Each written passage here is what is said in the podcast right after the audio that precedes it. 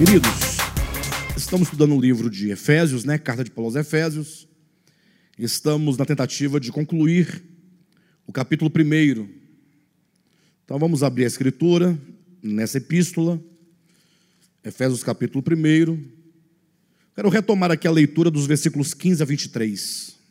Diz assim o texto: Por isso também eu, tendo ouvido a fé que há entre vós no Senhor Jesus e o amor para com todos os santos, não cesso de dar graças por vós, fazendo menção de vós nas minhas orações, para que o Deus de nosso Senhor Jesus Cristo, Pai da glória, vos conceda espírito de sabedoria e de revelação no pleno conhecimento dele, iluminados os olhos do vosso coração, para saberdes qual é a esperança do seu chamamento, qual a riqueza da sua glória, ou qual a riqueza da glória da sua herança nos santos, e qual a suprema grandeza do seu poder para com os que cremos, segundo a eficácia do seu poder, o qual exerceu ele em Cristo, ressuscitando-o dentre os mortos e fazendo-o sentar à sua direita nos lugares celestiais.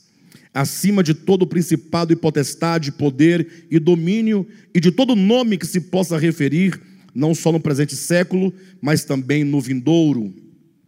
E pôs todas as coisas debaixo dos pés, e para ser o cabeça sobre todas as coisas o deu à igreja, a qual é o seu corpo, a plenitude daquele que a tudo enche em todas as coisas.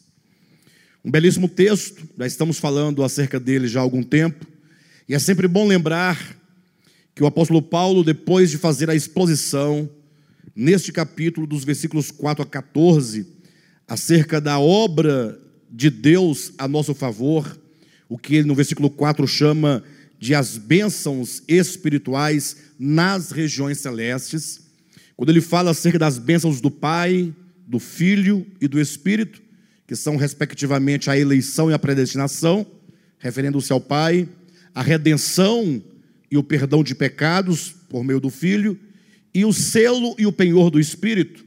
Imediatamente nos versículos 15 em diante, ele passa então a dizer que ele orava pela igreja para que o Senhor o Senhor da glória concedesse à igreja essa revelação, a revelação desta verdade, para que o Pai da glória pudesse dar à igreja olhos espirituais, olhos do coração, para que os santos compreendessem minimamente três coisas. Compreendessem, ah, como ele vai dizer aqui a partir do versículo 18, né? Qual é a esperança do nosso chamamento? Qual é a riqueza da glória da sua graça nos santos?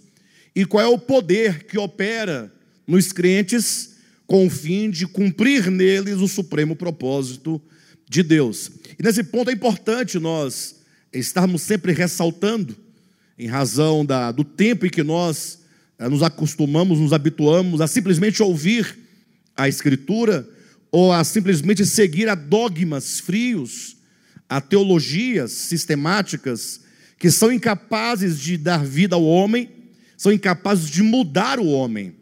Talvez seja muito fácil alguém falar assim, que a escritura do Antigo Testamento, as escrituras hebraicas, né? Conforme João capítulo 5, versículos é, 39 e 40, é muito fácil alguém dizer que aquela escritura não podia dar vida ao homem.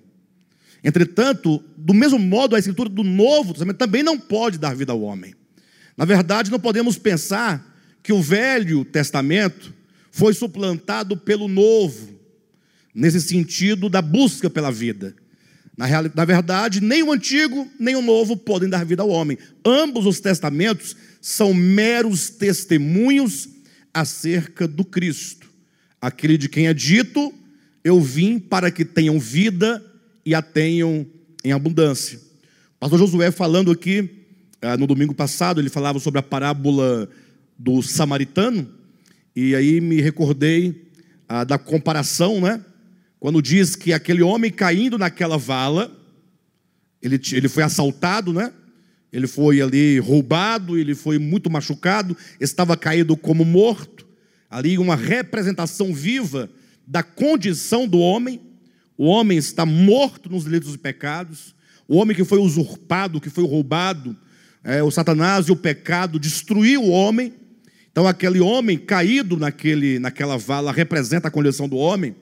E Jesus sabiamente coloca duas figuras passando de largo daquele homem, que era exatamente o sacerdote e um levita, que representam, respectivamente, a lei e os profetas. Naquela parábola, só o samaritano podia dar de fato vida ao homem, porque a lei e os profetas não podem dar vida ao homem. Mas não podemos nos esquecer que o Novo Testamento, a semelhança do Antigo, também são registros. E embora sejam registros fidedignos da, do testemunhado, do testemunho que é o próprio Cristo, mas o fato é que somente Cristo pode dar verdadeiramente vida para o homem.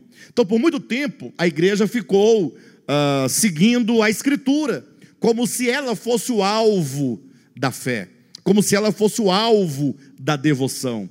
A Bíblia foi consagrada por muito tempo como sendo o objeto da devoção, da adoração, é o alvo da vida cristã, mas nós temos recebido de Deus a correção desse entendimento. Por isso que Paulo, depois que ele apresenta a verdade, no caso aqui a verdade escrita, Paulo, como instrumento de Deus, para ensinar verdades, a igreja ele fala: é preciso que haja agora a revelação dessa verdade no coração do homem. Ou seja, a verdade de Deus só é capaz de mudar verdadeiramente o homem quando essa verdade ela ilumina profundamente a sua alma, a sua consciência, quando há a revelação. Ou seja, uma coisa é o conhecimento que se obtém por meio da mediação de alguém. No caso Paulo, apóstolo, profeta e mestre, ele estava ali ensinando à igreja verdades tão grandes, tão profundas, tão verdadeiras. Mas em seguida ele fala: Eu oro para que o Pai da glória vos conceda espírito de sabedoria e de revelação, para que a igreja tenha um conhecimento. Não basta que ela compreenda, ela precisa saber, né? Para que o Senhor da glória, ou melhor, para que o Deus, nosso Senhor Jesus Cristo, o Pai da glória vos conceda espírito de sabedoria e de revelação no pleno conhecimento dele, iluminados os olhos do vosso coração para saberdes.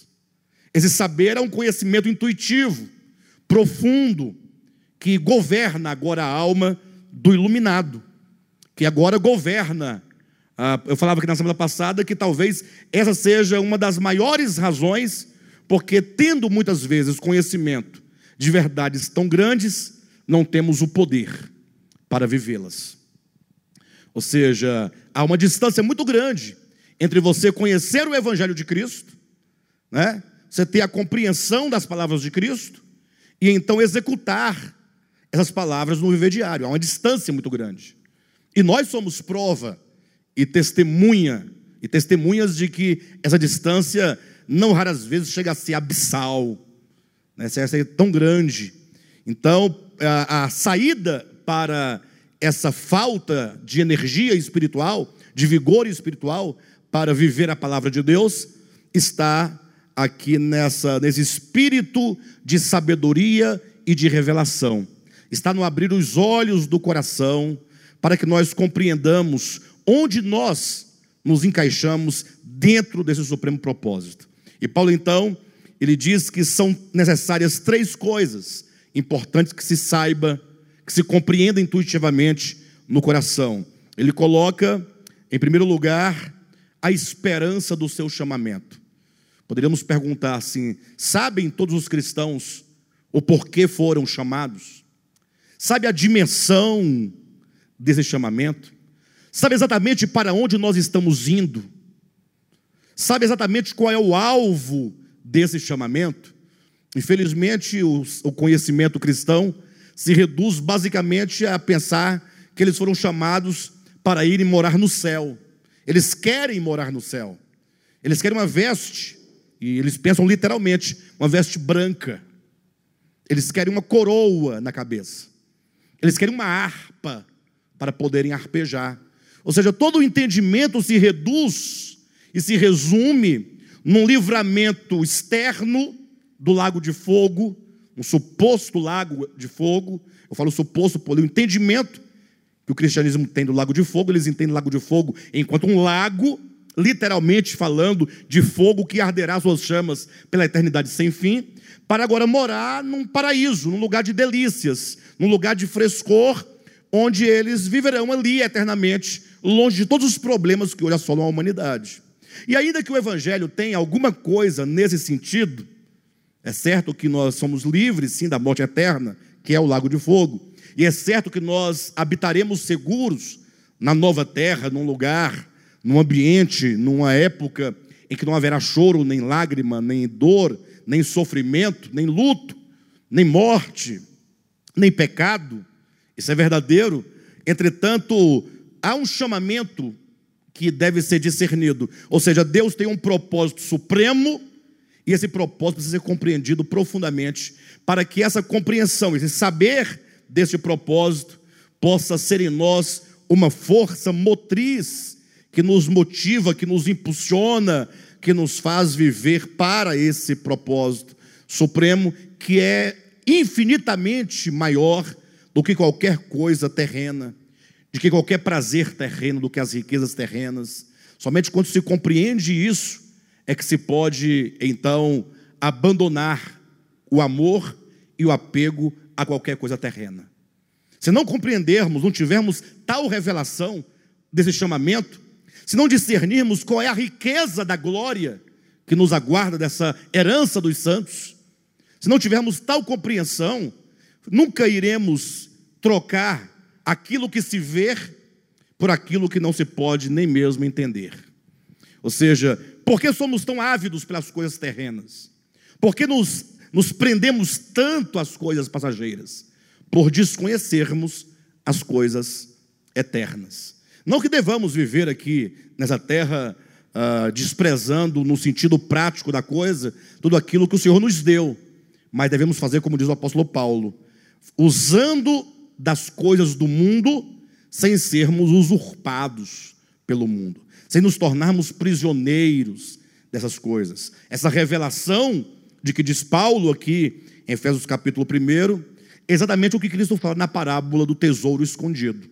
Imagine um homem que um dia encontrou um tesouro que estava escondido. Esse encontrar o tesouro foi para ele a revelação de algo que muitos podiam até saber que havia, mas porque nunca encontraram, nunca seriam capazes de comprar aquele campo ou de vender tudo o que tinha para adquirir aquele campo. Não é? Então, se não tivermos entendimento do chamamento, tampouco das riquezas da herança dos santos, não conseguiremos romper, não poderemos fazer como fez e disse o apóstolo Paulo: o que para mim era lucro, tudo isso considerei perda por causa do conhecimento de Cristo Jesus, meu Senhor. Essa, essa entrega radical ao Cristo de Deus, esse amor tão grande, tão profundo, que leva o homem a abandonar tudo que outrora lhe era lucro, só é possível mediante uma profunda revelação. E essa revelação só é possível mediante oração profunda e constante. Ou seja, ao mero fato de alguém ou de você mesmo adquirir a compreensão intelectual, isso não é, é não é capaz de nos mover. Talvez seja, é, possa resultar apenas em orgulho intelectual. Talvez a pessoa possa até se alegrar por agora ter uma compreensão, é, uma compreensão teórica acerca daqueles assuntos. E por isso, por saber que há milhares e milhares de pessoas que não conseguem compreender, a pessoa pode se orgulhar, pode fazer disso uh, um campo de batalha para vencer os outros, mas não pode ter a sua vida alterada. Então, esses dois pontos primeiros, fala da esperança e dessa riqueza da herança nos santos. Agora, por mais que você deseje no seu coração, alcançar esse, esse alvo, esse chamamento, essa herança, nós vamos precisar de um poder sobrenatural. O Evangelho, ele não apresenta para você um conjunto de normas para que você, seguindo, conquiste a vida eterna. Pelo contrário, o Evangelho é a proclamação de que o Cristo de Deus, enquanto descendente da mulher, que fora prometido, ele veio ao mundo para desfazer as obras do diabo. É Cristo quem desfaz essas obras do diabo. Essas obras do diabo, devemos entender que é toda sorte de aprisionamento e de influência que o império das trevas exerce dentro do homem. Ou seja, o homem aprisionado pelo poder do pecado, pela sedução do pecado, como diz Paulo aos Colossenses, capítulo 1, que o homem estava ali aprisionado no império das trevas. A palavra império, exousia, significa o domínio e toda a influência que as trevas exercem na mente e no coração do homem. Será preciso um poder. E para que você entenda esse poder, entenda a sua herança e entenda o chamamento, somente por meio de oração. O conhecimento que te foi mediado, que alguém ali serviu de ponte para te ensinar, não é suficiente. Talvez ele seja necessário para uma maior compreensão, mas é preciso um conhecimento intuitivo e interior. Como se adquire tal conhecimento intuitivo e interior? Somente por meio da contemplação da verdade e, como disse Jesus, orando sem nunca esmurecer. Como diz em outro lugar, falando sobre o Espírito Santo, ele diz: Batei e abre-se-vos-á, buscai e achareis. Ou seja, você deve desejar, primeiramente, de modo profundo, eu quero esta revelação. Eu preciso encontrar esse tesouro que habita em mim, que é o reino de Deus, que conforme diz Paulo em Efésios capítulo 1, é o poder, o mesmo poder que agiu e operou em Jesus de Nazaré para ressuscitá-lo dos mortos.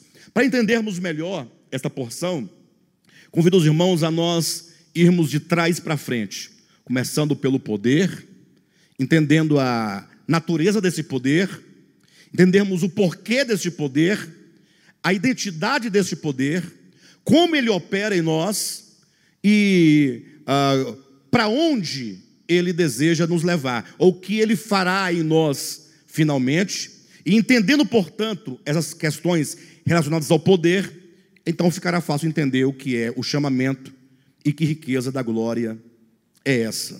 Então, vamos nos voltar aqui para esse, é, para esse poder, a partir do versículo 19. E qual a suprema grandeza do seu poder para com os que cremos? Ou seja, há um poder que opera. Esse poder é o próprio Deus. Esse poder é o próprio Espírito de Deus. Esse poder é o reino de Deus que habita o homem, é, que está no homem. Este rei, esse poder é o próprio Deus, conforme na própria criação é dito que Deus soprou para dentro do homem aquele princípio de vida, aquele espírito de vida. É o que Paulo, em Romanos capítulo 8, versículo 2, chama de a lei do espírito de vida que está dentro do homem. E esse poder, portanto, diz o apóstolo Paulo no versículo 20, o qual exerceu ele em Cristo, ressuscitando-o dentre os mortos. Então, Paulo mostra esse poder em plena operação em Jesus, o Jesus homem, que fora crucificado, morto e sepultado. E você precisa então construir essa imagem, a imagem de alguém que morrera fora sepultado, estava agora com a pedra ali no sepulcro, selando aquela sepultura. Conforme Atos capítulo 2, no sermão de Pedro, é dito que o próprio Cristo, enquanto a alma daquele corpo, ele, como todos os que morreram, ele desceu até o inferno. Paulo vai dizer isso em Efésios capítulo 4, versículos 5 a 7. Desceu às regiões mais baixas da terra. O próprio Cristo falou em Mateus capítulo 12, versículo 40 que ele desceria ao coração da terra, e ele foi totalmente abraçado pela morte, totalmente absorvido pela morte, de modo que, como se sabia até então, todos que morriam não tinham esperança. É verdade que havia promessa de redenção, havia promessa de ressurreição, mas como nunca ninguém saíra eternamente da morte, se nós pudéssemos aqui evocar uma frase né, de Dante, que na sua, na sua ficção, ele dizia que ao chegar Virgílio às portas do inferno, viu-se uma grande placa contendo a inscrição: Deixai aqui toda a vossa esperança, vós que entrais. Ou seja, a ideia de que a morte, por fim, teria vencido o homem e todos os homens estariam para sempre arruinados, presos, embora seja uma literatura secular, mas está de acordo com a experiência humana. Ou seja, a desilusão e a ideia de que a morte, sendo ela o maior inimigo de todos os homens, ela, uma vez que absorve o homem dentro de si, o homem de si mesmo, ele se torna totalmente incapaz de vencê-la. Então imagine agora esse quadro, né? Cristo lá no inferno, conforme Atos capítulo 2, quem tiver dúvida, leia Atos capítulo 2, a partir do versículo 16 em diante, Pedro nos coloca claramente esse ensinamento, essa, esse fato, essa verdade. E agora o seu corpo na sepultura, ali sepultado. Né?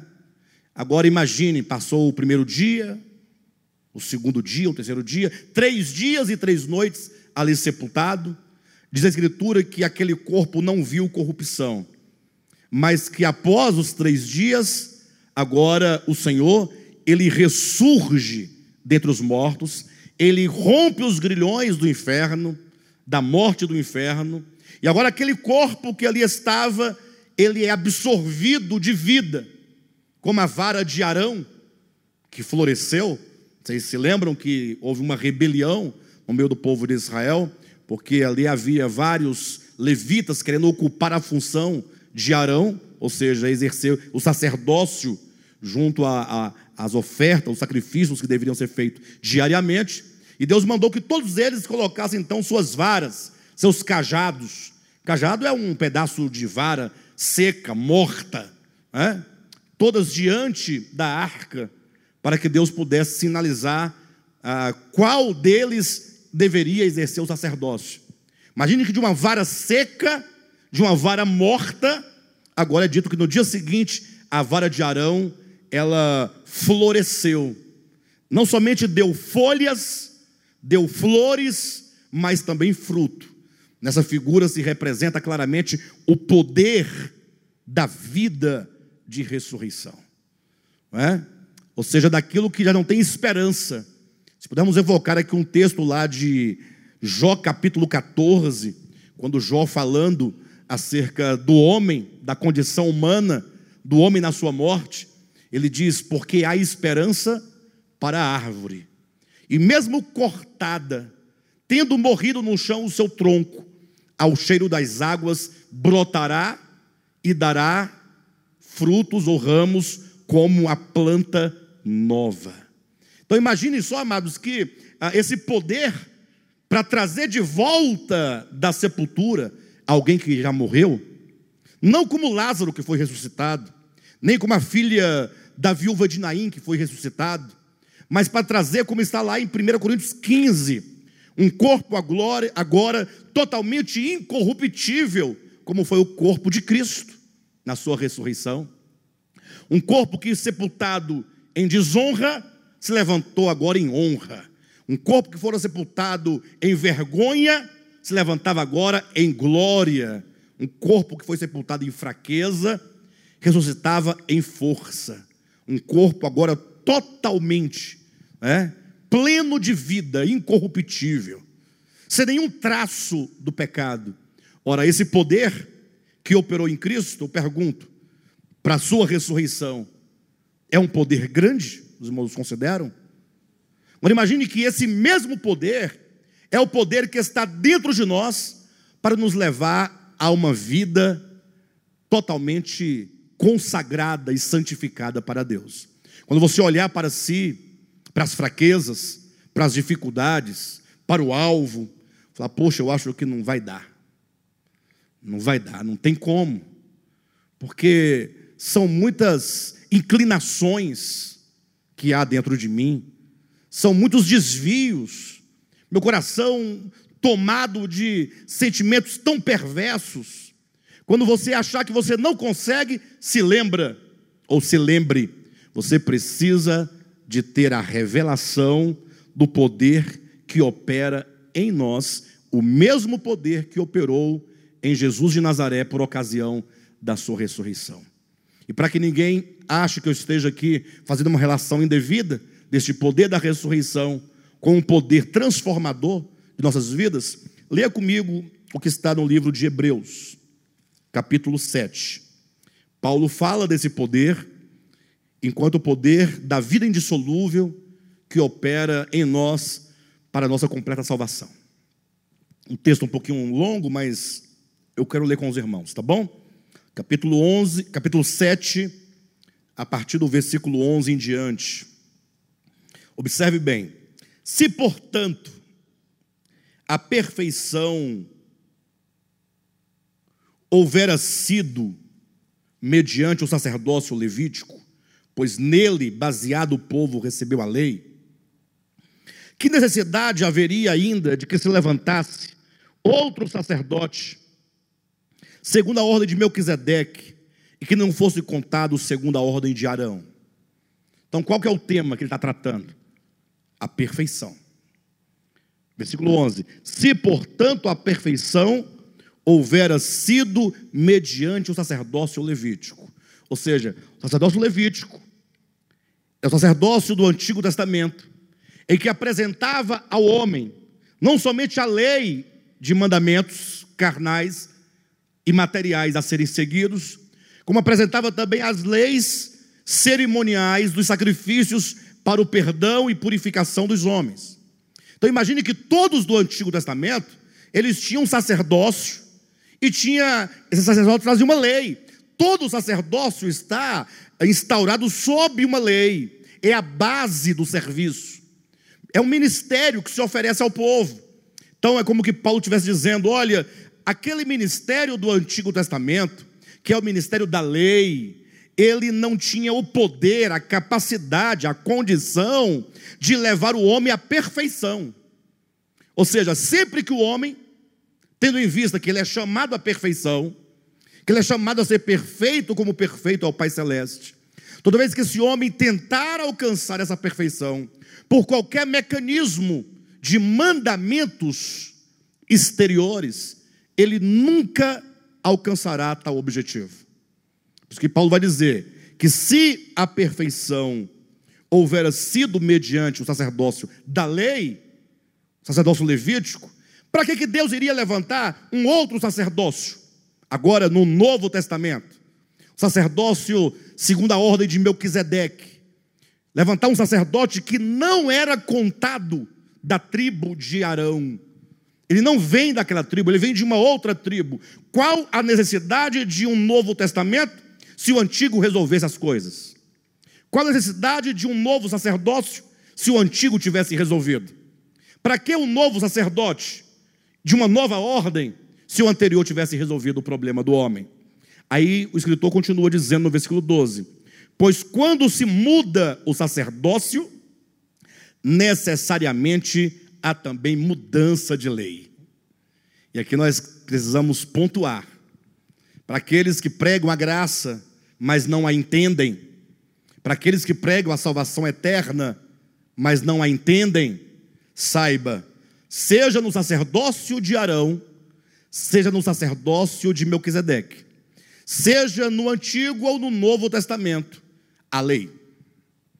Deus não nos tirou de debaixo da lei e do regime da lei mosaica para vivermos soltos, né? para vivermos de qualquer modo, de qualquer maneira. Não, absolutamente. A questão é que mudando o sacerdócio, muda-se também a lei muda-se a natureza da lei. Agora nós vivemos numa nova lei. Precisamos agora entender que nova lei é essa. Certamente, conforme está em Jeremias 31, 31 em diante, não é a mesma lei e não é uma lei conforme a lei que os israelitas receberam quando saíram do Egito. Ou seja, aquela lei escrita em tábuas de pedra, aquela lei na forma de mandamentos, como está em Efésios capítulo 2, certamente ela não tem poder. Tão somente ela sinaliza, tão somente ela aponta Então somente ela dá nome ao pecado, mas não tem o poder de mudar o homem. Então mudou-se o sacerdócio, mudou-se também a lei. Ah, pastor, então tem lei? Tem. Só que não, não é lei, como vamos, vamos ver aqui, de mandamento carnal. É uma lei espiritual, é uma lei interior. É, o, é a lei do espírito de vida. É como diz também simbolicamente aqui em Hebreus: é a lei de Deus inscrita e gravada no coração e na mente.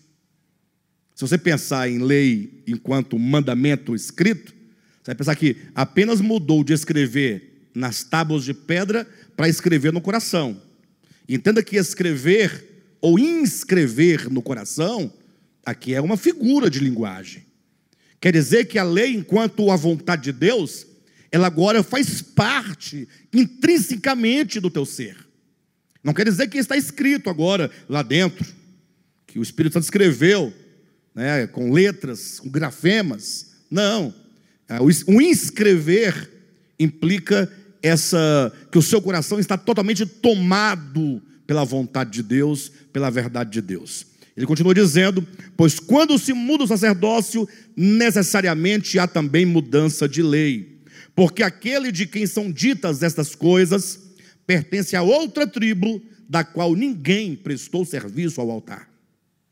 Pois é evidente que o nosso Senhor procedeu de Judá, tribo a qual Moisés nunca atribuiu sacerdotes. E isto é ainda muito mais evidente quando, a semelhança de Melquisedeque, se levanta outro sacerdote, constituído não conforme a lei de mandamento carnal, mas segundo o poder de vida indissolúvel. Então, aquele poder que ressuscitou a Cristo dos mortos, lá em Efésios capítulo 1, é este poder da vida indissolúvel. A vida que a morte não pode dissolver, a vida que não pode ser tragada pela morte, portanto, é a vida de ressurreição. Versículo 17: Porquanto se testifica, tu és sacerdote para sempre, segundo a ordem de Melquisedeque. Portanto, por um lado se revoga a anterior ordenança, por causa de sua fraqueza e inutilidade, pois a lei nunca aperfeiçoou coisa alguma, e por outro lado, se introduz esperança superior pela qual nos achegamos a Deus. Então vejam só as expressões: a anterior ordenança, fraqueza, inutilidade, não aperfeiçoou coisa alguma, são expressões que falam de uma tentativa dos homens de vencerem o problema do pecado, de se voltarem a Deus, de alcançarem o propósito de Deus por meio de, da, da sua própria força carnal, da mera obediência carnal. E é isso que leva o homem ao fracasso. Então, o Senhor quer que nós entendamos que quando o Senhor nos chamou para alcançar tão grande propósito, Ele nos supriu com esse poder muito grande, esse poder que é o poder da vida indissolúvel, capaz de nos levar ao cumprimento do supremo propósito de Deus. Então, esse é o poder que se deve buscar, ou que se deve ter experiência, que se deve conhecer. Esse é o poder que se deve experimentar. Não o poder como nós entendemos por meio do movimento pentecostal, que é um poder, entre aspas, que não muda a vida de absolutamente ninguém.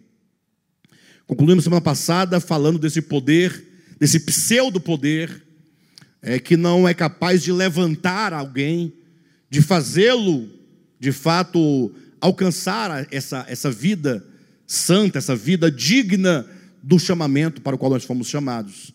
É certo que eles vão dizer, não, se trata de um outro poder. Este poder é o poder pentecostal, Ora, mas se você ler Atos capítulo 2, esse poder pentecostal, esse poder do batismo com o Espírito Santo, é um poder que entra no entendimento. É dito que apareceram línguas, como que de fogo, e pousou na cabeça de cada um dos que ali estavam. E agora, da cabeça, passando pelo entendimento, agora tinha uma expressão em forma de palavras que anunciavam o poder do Evangelho para salvar a humanidade.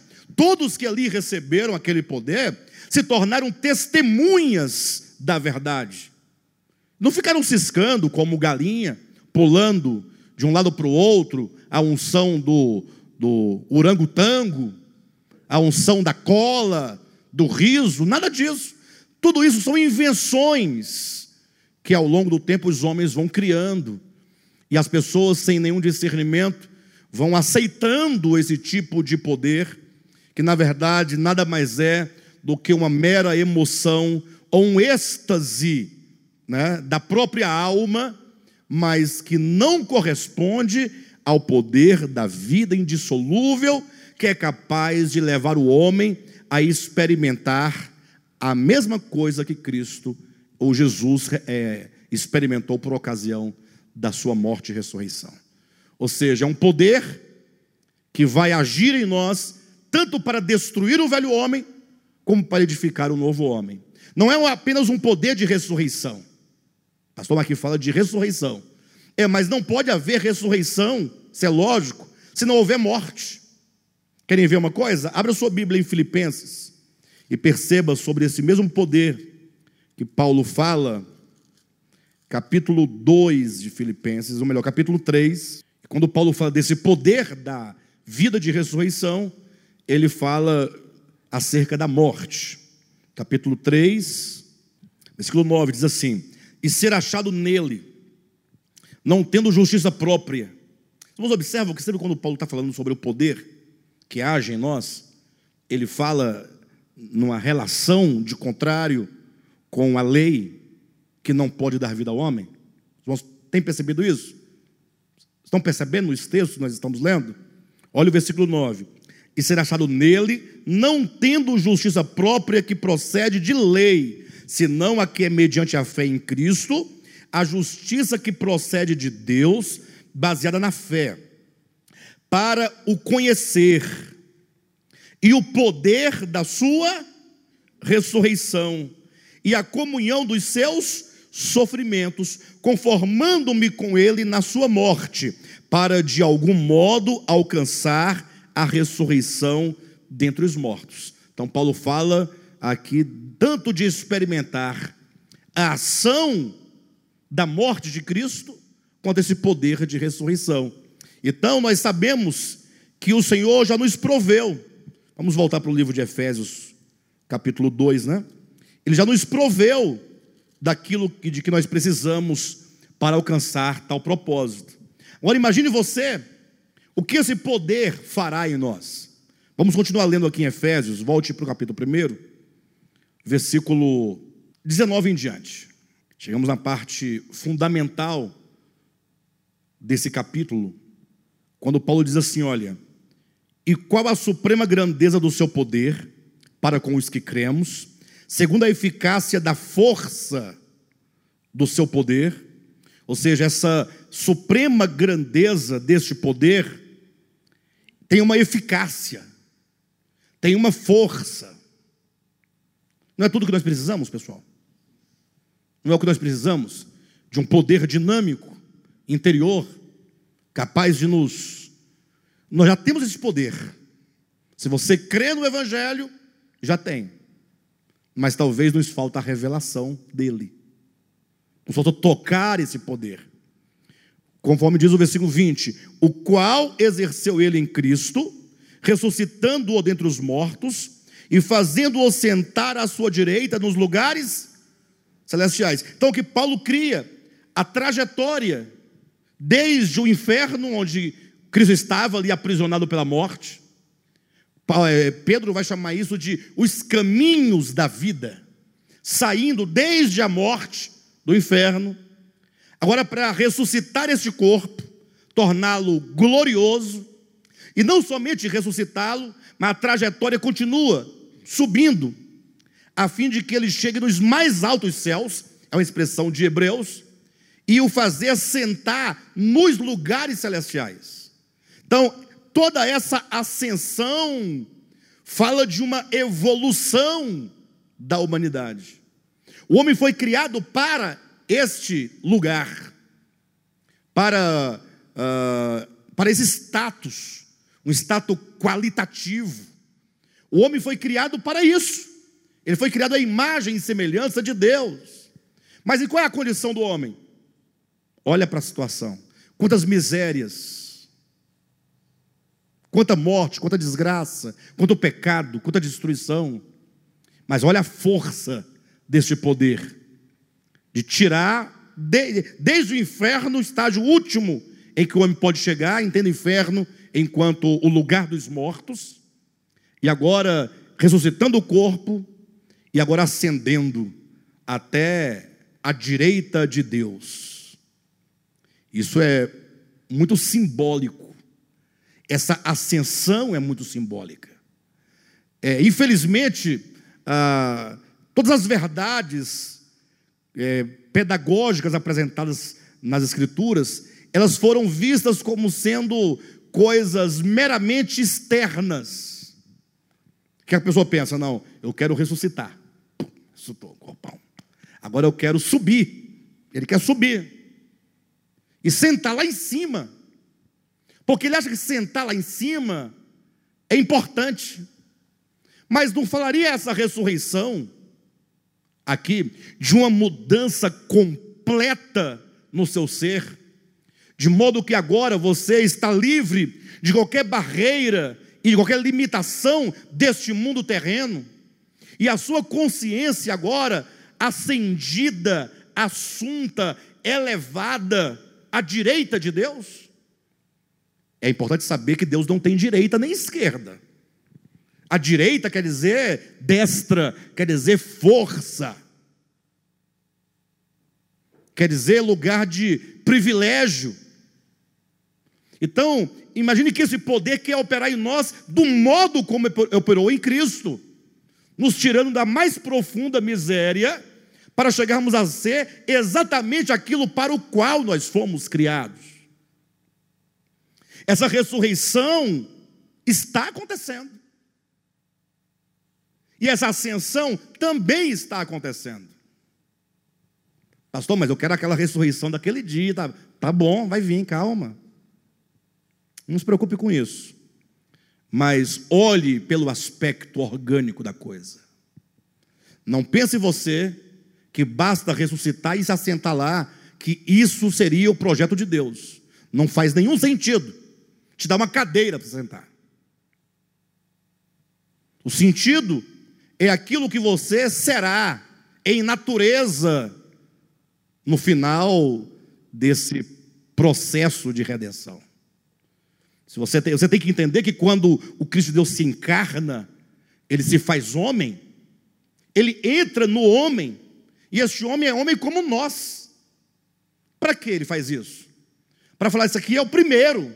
Você tem o primeiro, tem o segundo, o terceiro, o quarto. Todos deverão seguir essa mesma trajetória. Os irmãos querem entender como que essa trajetória ela é espiritual? Vocês querem que eu mostre na escritura? E porque se Cristo, ou mesmo, se Jesus, o homem, é o primeiro, então todos semelhantemente deverão seguir o mesmo processo. É porque os crentes não conseguem ver o Jesus de Nazaré em processo. Eles querem adorar o menino Jesus, mas não entende que ele se fez carne para mostrar o que ele veio fazer na humanidade. Porque o Cristo, enquanto Cristo, ele é pleno. Não há o que se fazer no Cristo.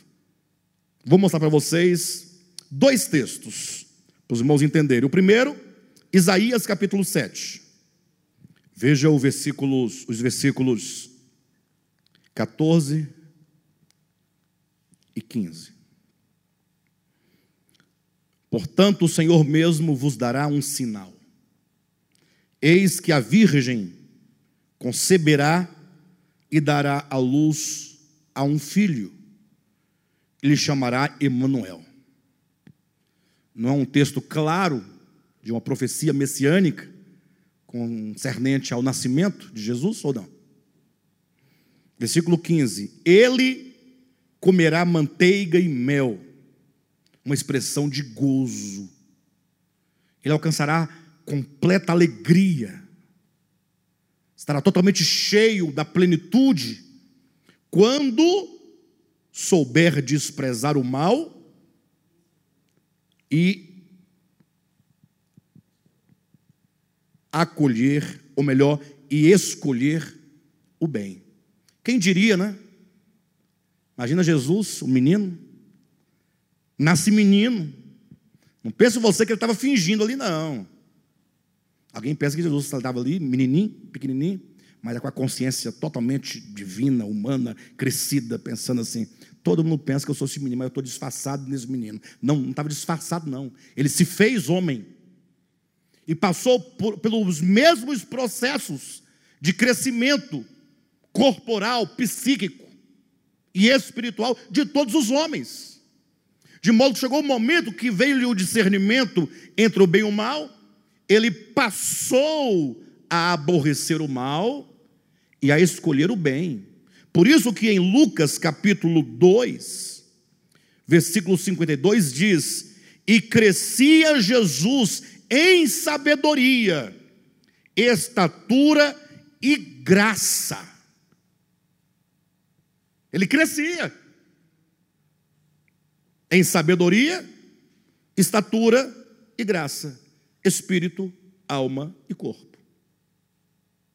Agora veja um dos textos mais claros, no livro de Hebreus, capítulo 5. Capítulo 5 de Hebreus, versículos 7, 8, 9 e 10. Olha que maravilha. Embora sendo filho, aprendeu a obediência pelas coisas que sofreu. Está na sua Bíblia? Embora sendo filho, ele passou por esse processo, lógico, sem pecado. Mas o fato de ser sem pecado não significa que ele não tenha sido tentado em todas as coisas à nossa semelhança, mas é o homem que colocou a sua humanidade, ou subordinou a sua, a sua humanidade, submeteu a humanidade a toda e completa vontade de Deus, vencendo a cada dia, tudo. Paulo vai dizer assim em Hebreus, no capítulo 4, ele foi tentado em todas as coisas, nossa semelhança, mas sem pecado. Então veja, embora sendo filho, aprendeu a obediência pelas coisas que sofreu. Então o seu viver humano foi um, foi um viver de subordinar a, aquela humanidade chamada Jesus, conhecida por Jesus de Nazaré, a completa obediência ao Pai. Versículo 9. E tendo sido o quê? Aperfeiçoado. É isso. É o poder interior levando essa humanidade ao lugar para o qual ela deve ir, ao qual deve ir. Deus criou o homem para isso. Então, veja bem, tendo sido aperfeiçoado, tornou-se tornou-se, porque não era. Quem tornou-se? Este homem. Cristo se faz carne, se faz homem, e agora é este homem, Jesus, movido por este poder interior, que agora fala: Eu vou conduzir esta humanidade ao seu propósito. Interessante que até mesmo um místico, não reconhecido pelo cristianismo, chamado Osho, ele diz que quando Cristo se fez carne, ele instaurou uma nova consciência na humanidade. ele diz assim: olha, no seu livro uh, Palavras de Fogo, né? Ele fala que Buda veio e Buda viveu ali na, na no nada, no vazio do nada veio o Krishna e viveu o êxtase. E por mais que alguns sigam este ou aquele, ele disse: nenhum dos dois é a ponte. Por quê? Porque este, sendo homem, ele procura fugir dessa humanidade para o vazio do nada, para ver se alcança uh, a iluminação. O outro foge também dessa humanidade para alcançar o êxtase de uma vida separada das coisas da terra. Mas somente em Cristo, olha o que esse místico disse: você tem a ponte, porque nele você tem uma humanidade completa, unida a todos os sofrimentos humanos, nele tem a cruz, portanto, somente nele existe a ponte. Essa ponte, ele diz, é, a, é uma nova consciência instaurada na humanidade, abrindo o caminho e a possibilidade de que todos também a alcancem. Por isso que diz no versículo 9 do capítulo 5 de Hebreus: E tendo sido aperfeiçoado, tornou-se, tornou-se o autor da salvação eterna para todos os que lhe obedecem. Todos que lhe obedecem.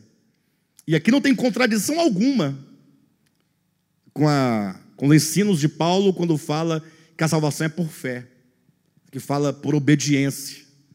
O problema é que essa obediência aqui não é obediência a mandamentos carnais. Não toque nisso, não prove aquilo.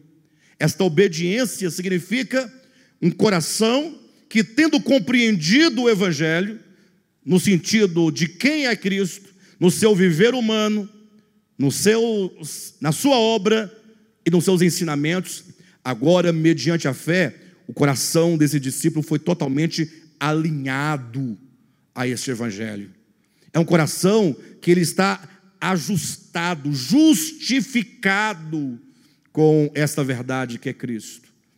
São aqueles que obedecem ao evangelho, que têm esse coração alinhado ao evangelho Versículo 10: Tendo sido, olha, olha todos os verbos: aprendeu, tornou-se, tendo sido nomeado por Deus sumo sacerdote segundo a ordem de Melquisedeque.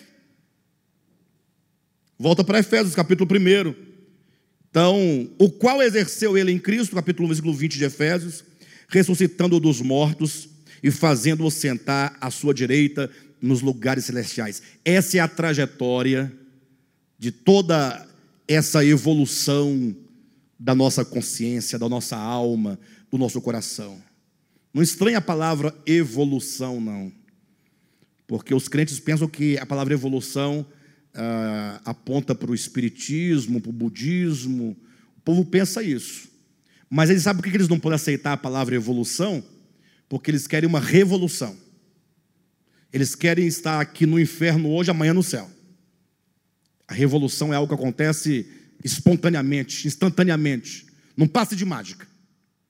Enquanto que evolução é algo que vai te evolvendo lentamente, mas que vai trabalhando o seu ser interior, trabalhando organicamente. Então, a palavra, essa evolução, é o que Paulo vai chamar de transformação, de conformação, que é um processo. Então, quando diz fazendo-o sentar à sua direita nos lugares celestiais, agora veja, acima de todo principado e potestade, poder e domínio. Vocês pensam que essa, é, esse acima é acima?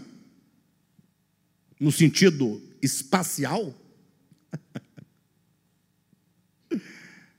Vamos pensar, queridos.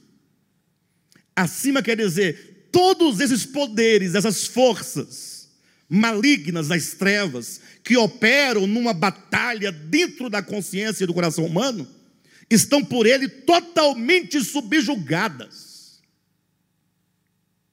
Totalmente. É um homem agora, na glória, que subjugou tudo e a todos e nenhum exerce domínio, nem poder, nem influência sobre ele. Acima de todo principado e potestade, e poder e domínio, e de todo nome que se possa referir, não só no presente século, mas também no vindouro.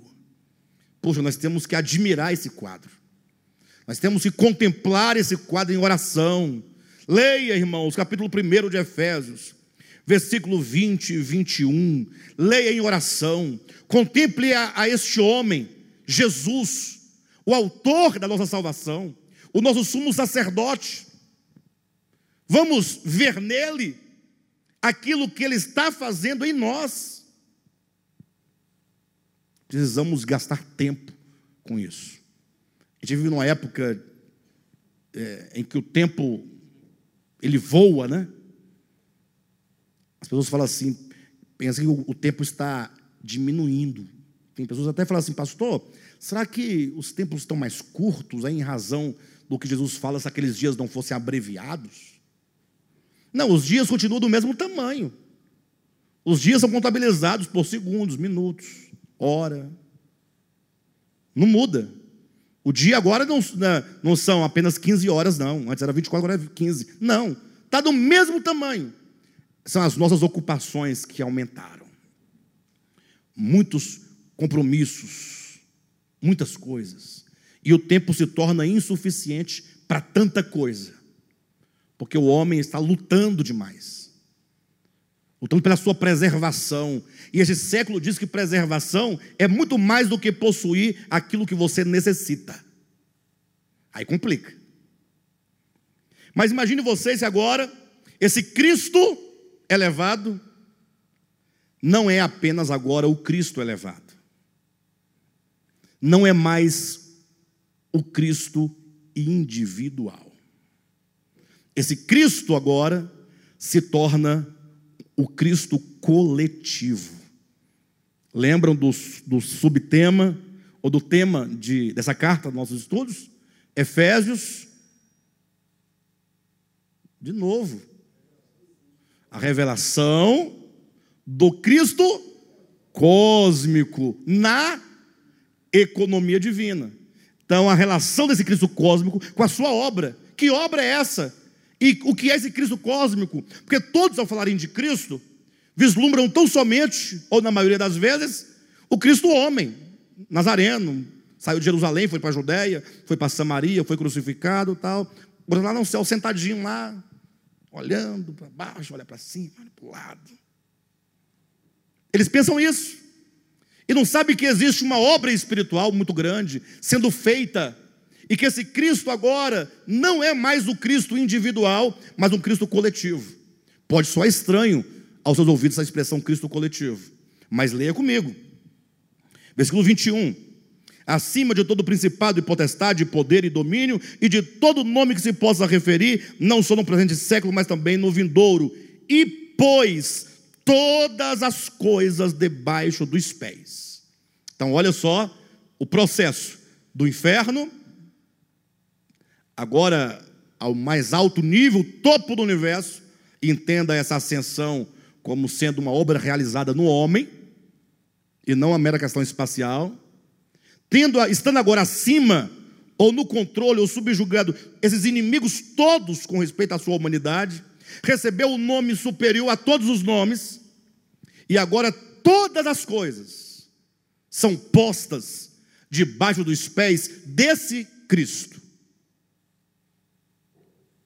E aqui se cumpre Gênesis capítulo 1, 26 e 27. Quando diz que criou Deus o homem à sua imagem e semelhança, não é? e subordinou todos os seres da terra, do mar, dos ares, para que ele governasse. E o homem governou coisa nenhuma. Davi questiona esse texto lá em Salmo de número 8, e Hebreus capítulo 2, comentando Gênesis capítulo 1 e Salmo de número 8, fala, é somente quando esse Cristo chegou aqui no ponto mais alto, é que se cumpre essa palavra. Vamos verificar, a gente já volta para cá. Abra sua Bíblia em Hebreus capítulo 2. Os irmãos verem que não é algo que se inventa, mas está, consta em toda a Escritura. Capítulo 2, versículo 5. Pois não foi a anjos que sujeitou o mundo que há de vir, sobre o qual estamos falando. Antes, alguém em certo lugar, falando de Davi, né? Salmo 8, deu pleno testemunho dizendo: Que é o homem que dele te lembres, ou o filho do homem que o visites? Fizeste-o por um pouco menor que os anjos, de glória e de honra o coroaste, e o constituíste sobre as obras das suas mãos. Tod, é, todas as coisas sujeitaste debaixo dos seus pés. Ora, desde que lhe sujeitou, desde Gênesis 1, uh, ah, desde que sujeitou todas as coisas, nada deixou fora do seu domínio. Agora, porém, ainda não vemos todas as coisas a ele sujeitas. Versículo 9. Vemos, todavia. Ou seja, o que se vê? Aquele que tendo que aquele que por um pouco, tendo sido feito menor que os anjos, Jesus, ao homem. Por causa do sofrimento da morte, foi coroado de glória e de honra, para que pela graça de Deus provasse a morte por todo homem. Jesus, homem, provando a morte por todo homem. Mas o que significa provar a morte por todo homem? Ele morreu e está tudo bem, agora todo mundo vai? Versículo 10 porque convinha que aquele por cuja causa e por quem todas as coisas existem, conduzindo muitos filhos à glória, aperfeiçoasse por meio de sofrimentos o autor da salvação deles.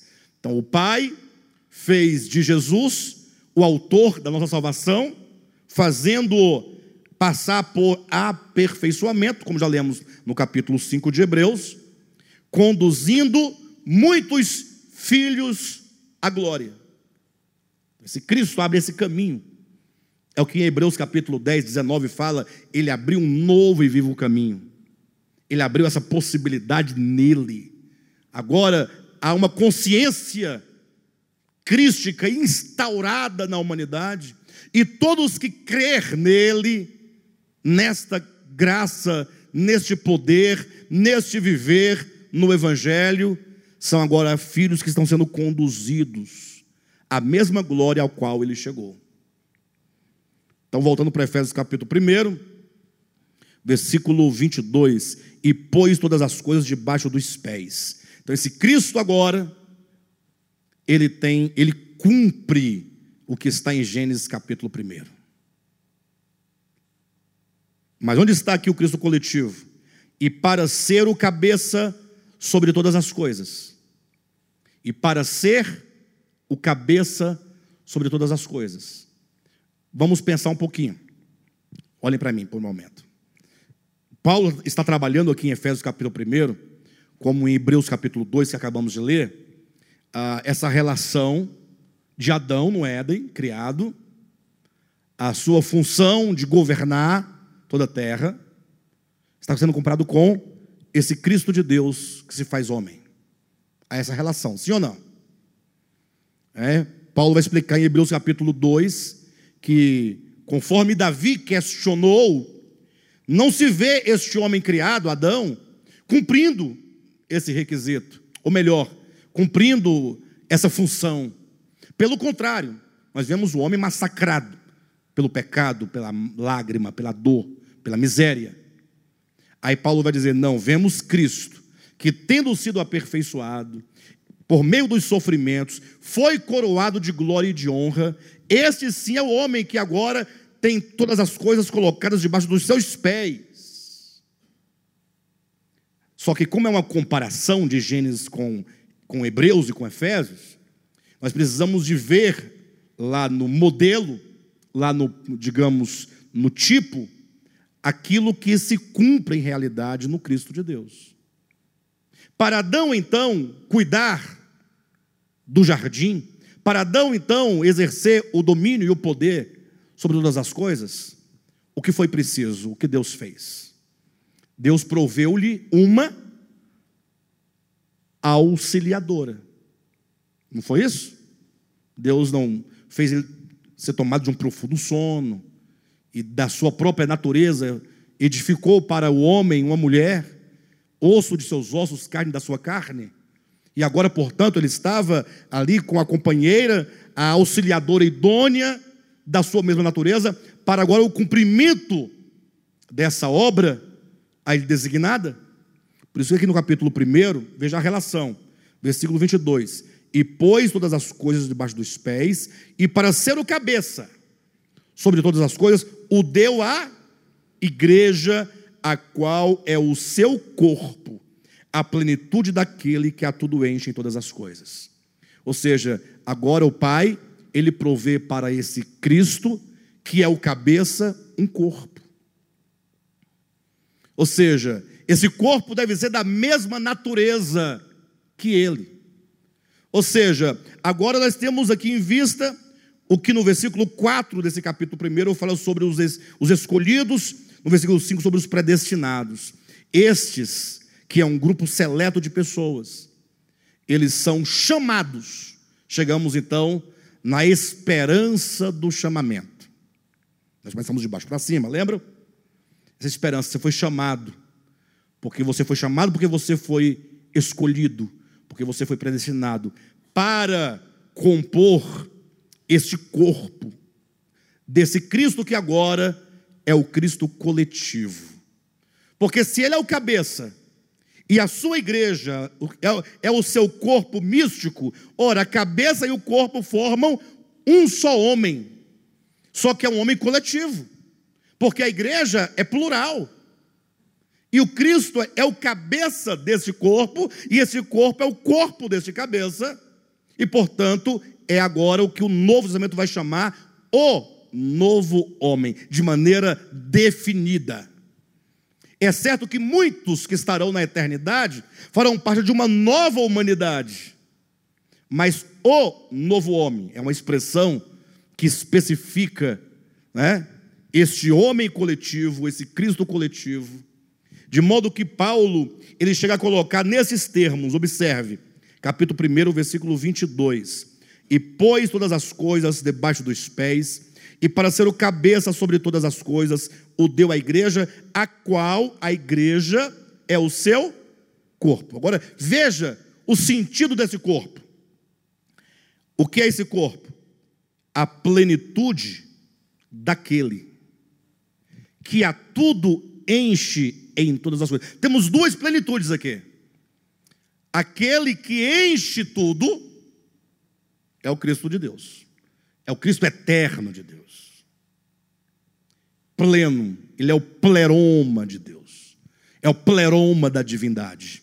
Conforme Paulo vai dizer em Colossenses, nele habita corporalmente toda a plenitude. Aprove que nele residisse toda a plenitude. Puxa, esse Cristo, essa plenitude, conforme diz, em quem tudo existe, tudo se move.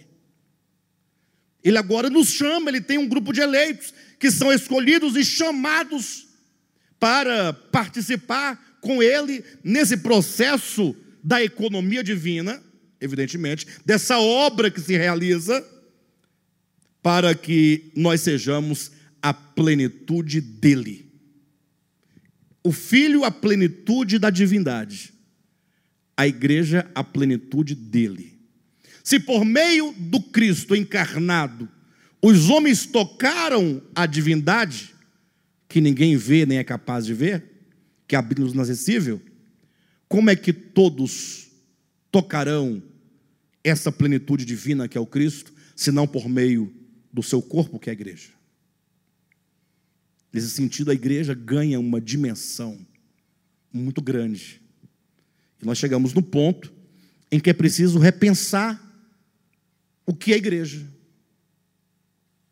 Tem que repensar, porque uh, muitos pensam, uh, não, talvez nem pensam, né? Mas acabam, toda vez que fala igreja, lembra de um prédio, de uma capela, de um templo, de uma chopana, de um galpão. Pensa na estrutura física feita por mãos humanas. Esse é o primeiro problema. Mas tem aqueles que já avançaram um pouco, não, pastor, eu entendo a igreja como pessoas. Sim, mas quando pensa em igreja como pessoas, logo pensa naquele grupo de pessoas que se reúne num determinado lugar sob determinada placa. Aí pensa igreja católica, batista, presbiteriana, universal. E por que pensam dessa maneira? porque aprenderam a pensar a igreja enquanto instituição humana, enquanto CNPJ, enquanto doutrinas articuladas pelo homem e colocadas na forma de uma teologia sistemática. É? E se esquecem que igreja é, sobretudo, uma questão mística, espiritual. é provável que muitos que se, que se acham igreja não são de fato igreja. Porque corpo de Cristo implica necessariamente, pelo menos, termos começado o processo de morte e novo nascimento orgânico. Toda hora tem que falar a mesma coisa, tem que repetir, porque não tem jeito. Não é morte e novo nascimento, conforme pensa o cristianismo, os crentes evangélicos, protestantes. Porque para eles, você bebia, aceitou Jesus, não bebe mais. Pronto, nasceu de novo. Você fumava, aceitou Jesus, não fuma mais. Pronto, resolvido o problema. Você dançava, aceitou Jesus, não dança mais. Pronto, nasceu de novo. Porque você agora não vai mais às festas, nem ao forró, né? não veste tal roupa, canta no coral, igreja, negativo, nunca foi. Lógico que a igreja local, ela existe, mas ela não é, de modo absoluto, a igreja enquanto corpo místico. Razão porque a igreja, enquanto expressão local, ela é cheia de problemas. E sempre foi. Você quer ter uma ideia? Você que está escandalizado com a sua igreja local, tal. Olha, leia primeiro aos Coríntios. Pronto. Você vai ter uma ideia do que é uma igreja local. Agora, não há nenhum demérito em ser igreja local. Pelo contrário. Costuma-se dizer, pelo entendimento do Novo Testamento, que o Filho de Deus, o Cristo, é a expressão do Pai. A igreja, corpo místico de Cristo, é a expressão do Filho. E a igreja local é a expressão da igreja, corpo místico de Cristo. Ou seja, não, não se pode trabalhar no intangível. Como assim? A divindade é intangível. Ninguém viu, nem é capaz de ver, habita em luz inacessível. Acabou. Como é que vai, vai fazer? Não tem jeito. Tem que ter uma expressão. Aí o Cristo de Deus é a expressão exata, ele se faz carne para mostrar, para tornar tangível, experiencial o que está fora do alcance do homem. Agora todos podem ver e tocar.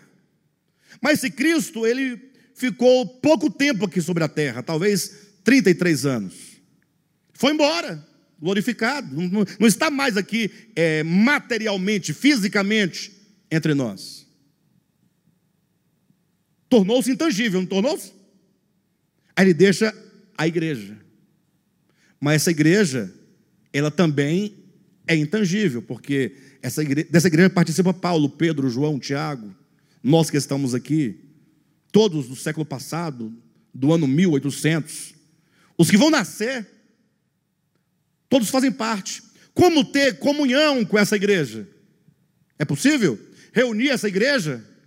Essa igreja universal não é a igreja universal. Essa igreja cujo aspecto é universal, que transcende o tempo e o espaço.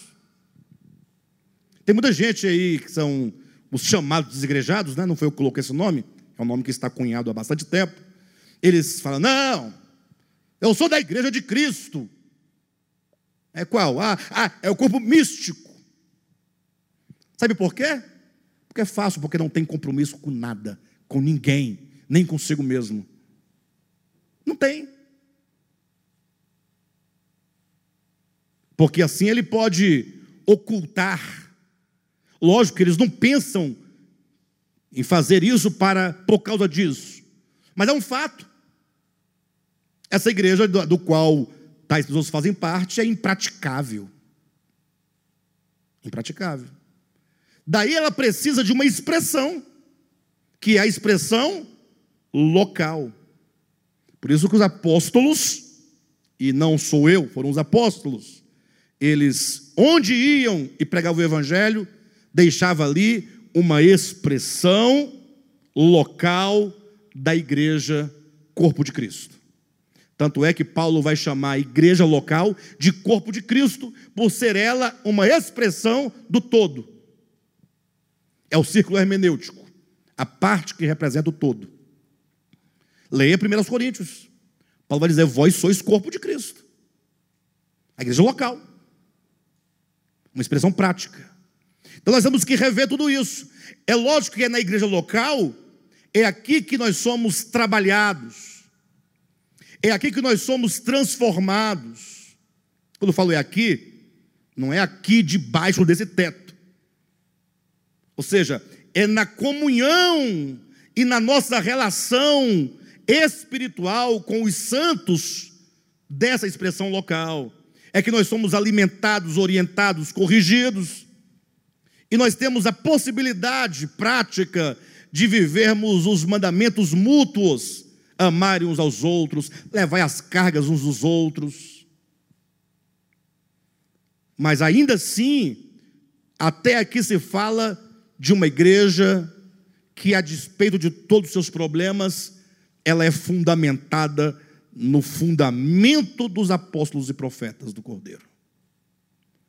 O que difere radicalmente de mera instituição denominacional.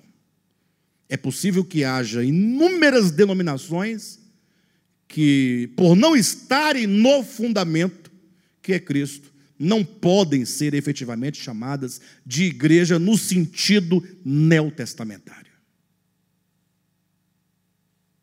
Bem, de todo modo, nós, ao chegarmos no versículo 22 e 23, vendo a igreja enquanto o corpo de Cristo, enquanto a plenitude de Cristo, que é a plenitude de Deus, nós entendemos quão grande é essa riqueza da glória nos santos. Entendemos a grandeza do nosso chamamento, para isso fomos chamados. Agora, isso, diz Paulo, precisa de ser revelado. Se não for revelado, nada muda. Por isso que as pessoas ouvem, ouvem, e nada acontece. Isso quando não ouvem pela internet, né? E eu até penso que as pessoas nem ouvem, né? A maioria nem ouve. A maioria não, algumas pessoas nem ouvem. Ah, ultimamente agora alguém ouviu uma mensagem, não sei se ouviu direito. No final colocou assim, é, que, nós, que eu era um impostor. E como não tinha palavras melhores para falar, acabou dizendo que eu era um picareta safado. Agora, por quê? Eu não sei. Né? Essa pessoa poderia usar de hombridade para assim, eu vou mostrar por que é um impostor. No ponto tal do vídeo, ele diz uma mentira, explicar. No ponto tal. Ajudaria mais do que chamar de picareta safado. Mas é assim mesmo. Significa que nada entende. Porque se entendesse, nos ajudaria a entender o que pensa que não entendemos. Não é? Bem, de todo modo, é preciso buscarmos esta revelação. Estão encorajados a buscarem a revelação? Como? De duas maneiras. Primeiro, orando. Senhor, dá-me espírito de sabedoria e de revelação. É o que eu mais quero, é o que eu mais preciso. Preciso, Senhor, que os olhos do coração sejam abertos. Pai, eu quero entender, conhecer e saber sobre o meu chamamento, sobre essa herança dos santos. E eu quero tocar e experimentar este poder. Está aí muita coisa para você orar ao Senhor. Toda vez que você se lembrar, clame tudo que for fazer, ore. E o Senhor vai cumprir em nós a sua vontade. Amém?